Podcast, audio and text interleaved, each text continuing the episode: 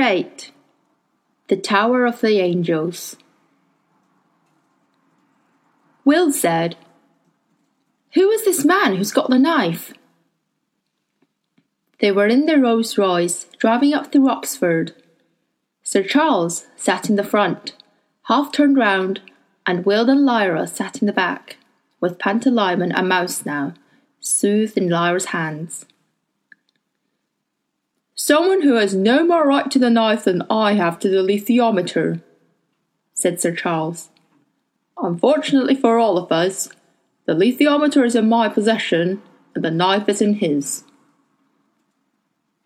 How do you know about the other world anyway? I know many things that you don't. What else would you expect? I am a good deal older and considerably better informed. There are a number of doorways between this world and that. Those who know where they are can easily pass back and forth. In Cittàgazze, there's a guild of the learned men, so called, who used to do so all the time.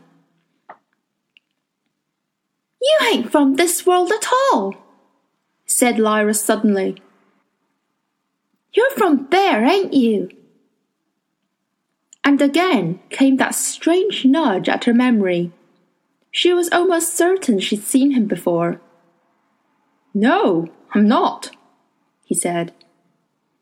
Will said, If we got to get the knife from that man, we need to know more about him. He's not going to just give it to us, is he? Certainly not. It's the one thing keeping the spectres away. It's not going to be easy by any means. The spectres are afraid of the knife. Very much so. Why do they only attack grown ups? You don't need to know that now. It doesn't matter, Lyra, Sir Charles said, turning to her. Tell me about your remarkable friend. He meant Pantalaimon, and as soon as he said it, Will realized that the snake he'd seen concealed in the man's sleeve was a demon too and that Sir Charles must come from Lyra's world. He was asking about Pantalaimon to put them off the track, so he didn't realize that Will had seen his own demon. Lyra lifted Pantalaimon close to her breast, and he became a black rat, whipping his tail round and round her wrist and glaring at Sir Charles with red eyes. You weren't supposed to see him, she said. He's my demon. You think you ain't got demons in this world, but you have. Yours been a dumb beetle. He said, If the pharaohs of Egypt are content to be represented by a scarab, so am I. Well, you're from yet another world. How interesting. Is that where the alethiometer comes from? Or did you steal it on your travels? I was given it, said Lyra furiously. The master of Jordan College in my Oxford gave it to me. It's mine by right. And you wouldn't know what to do with it, you stupid, stinky old man. You never read it in a hundred years. It's just a toy to you. But I need it, and so does Will. We'll get it back. Don't worry. We'll see, said Sir Charles. This is where I dropped you before. Shall we let you out here? No, said Will, because he could see a police car further down the road. You can't come into Cittàgazze because of the spectres, so it doesn't matter if you know where the window is. Take us further up towards the ring road. As you wish, said Sir Charles, and the car moved on. When, or if, you get the knife, call my number and Alan will come to pick you up. They said no more till the chauffeur drew the car to a halt. As they got out, Sir Charles wound his window down and said to Will, By the way, if you can't get the knife, don't bother to return. Come to my house without it, and I'll call the police.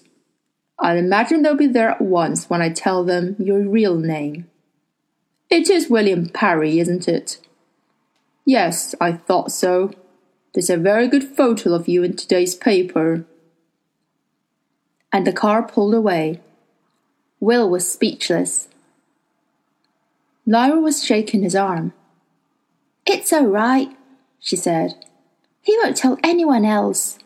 He would have done already if he was going to. Come on. Ten minutes later, they stood in the little square at the foot of the Tower of the Angels. Will had told her about the snake demon, and she had stopped still in the street, tormented again by the half memory. Who was the old man? Where had she seen him? It was no good.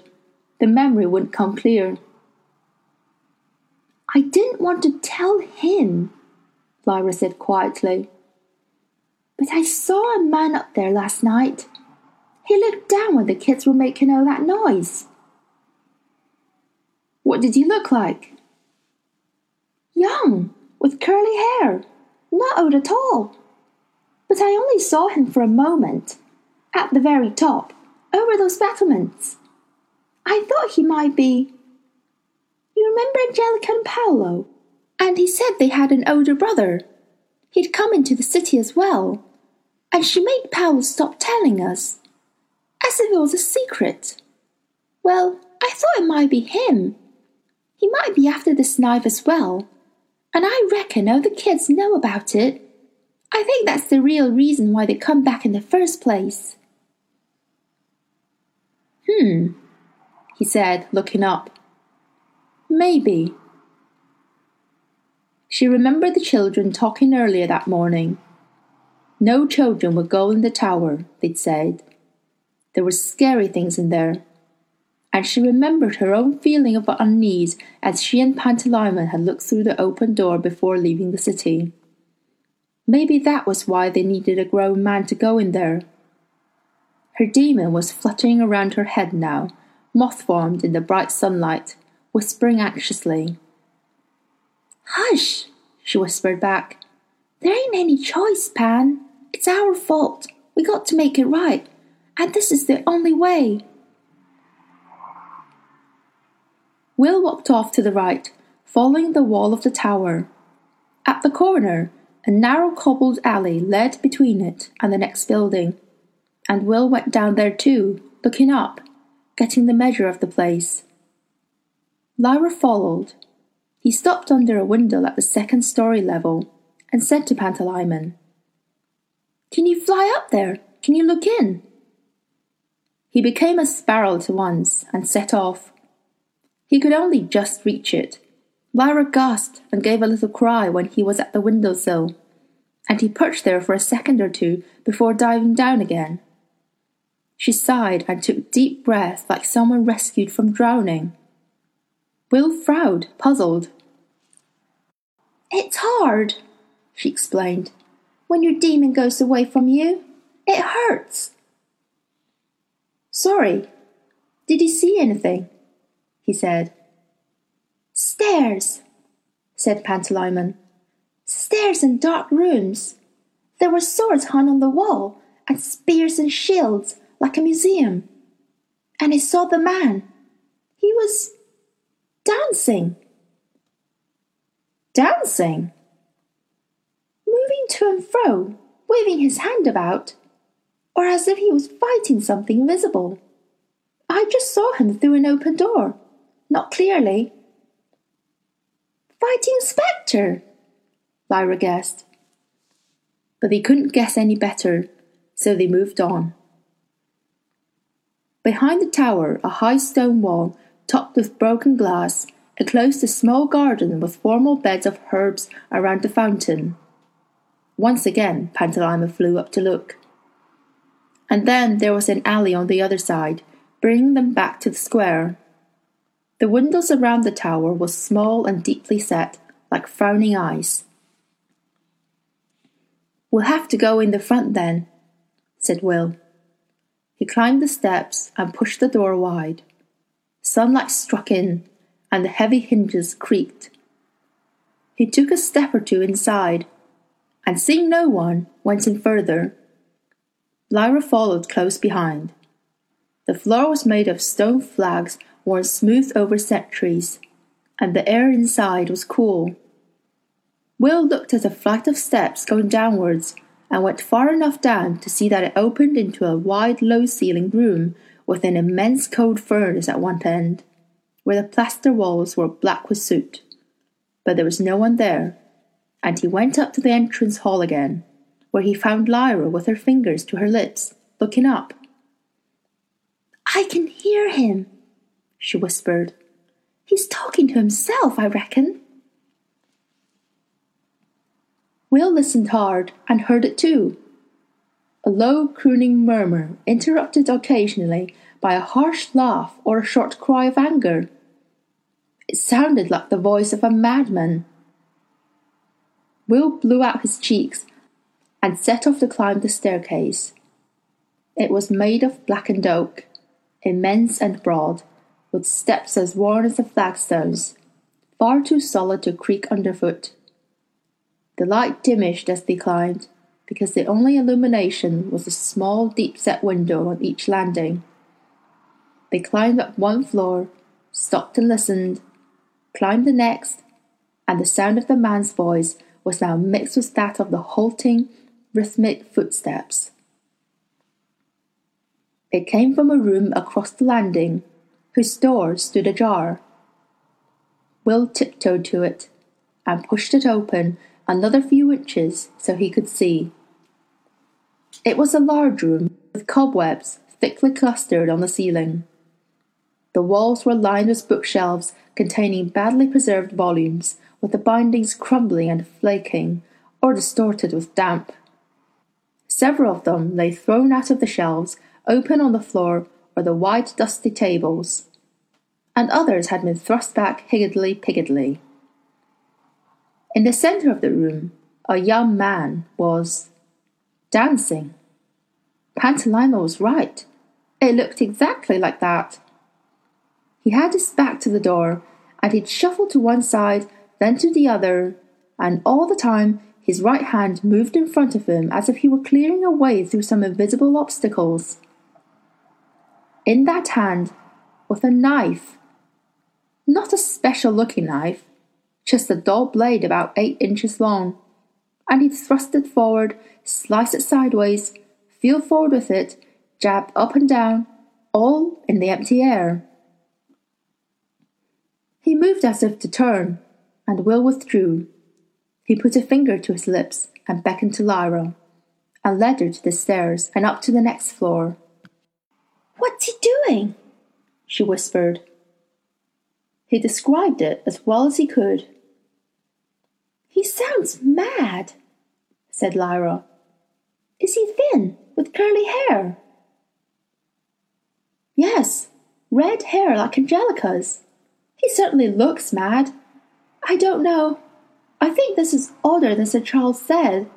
Let's look further up before we speak to him. She didn't question, but let him lead them up a further staircase to the top story. It was much lighter up here, because a white painted flight of steps led up to the roof, or rather to a wood and glass structure like a little greenhouse. Even at the foot of the steps, they could feel the heat it was absorbing. And as they stood there, they heard a groan from above. They jumped They'd been sure there was only one man in the tower. Pantalaimon was so startled that he changed at once from a cat to a bird and flew to Lyra's breast. Will and Lyra realized as he did so that they'd seized each other's hand and let go slowly. Better go and see, Will whispered. I'll go first. I ought to go first, she whispered back, seeing it's my fault. Seeing it's your fault, you got to do as I say. She twisted her lips, but fell in behind him. He climbed up into the sun. The light in the glass structure was blinding. It was as hot as a greenhouse, too, and Will could neither see nor breathe easily. He found a door handle and turned it, and stepped out quickly, holding his hand up to keep the sun out of his eyes. he found himself on a roof of lead, enclosed by the battlemented parapet. The glass structure was set in the centre, and the lead sloped slightly downwards all round towards a gutter inside the parapet, with square drainage holes in the stone for rainwater. Lying on the lead, in the full sun, was an old man with white hair. His face was bruised and battered, and one eye was closed. And as they saw when they got closer, his hands were tied behind him. He heard them coming and groaned again, and tried to turn over to shield himself. It's all right, said Will quietly. We aren't going to hurt you. Did the man with the knife do this? Hmm, the old man grunted. Let's undo the rope. He hasn't tied it very well. It was clumsily and hastily knotted, and it fell away quickly once Will had seen how to work it.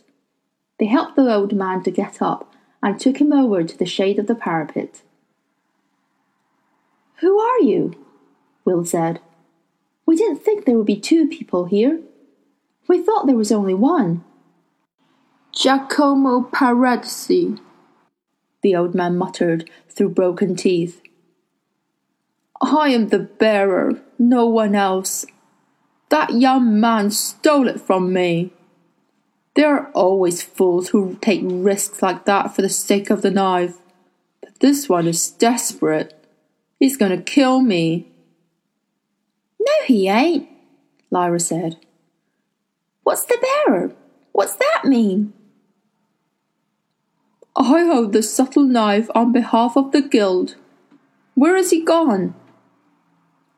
He's downstairs, said Will. We came up past him. He didn't see us. He was waving about in the air.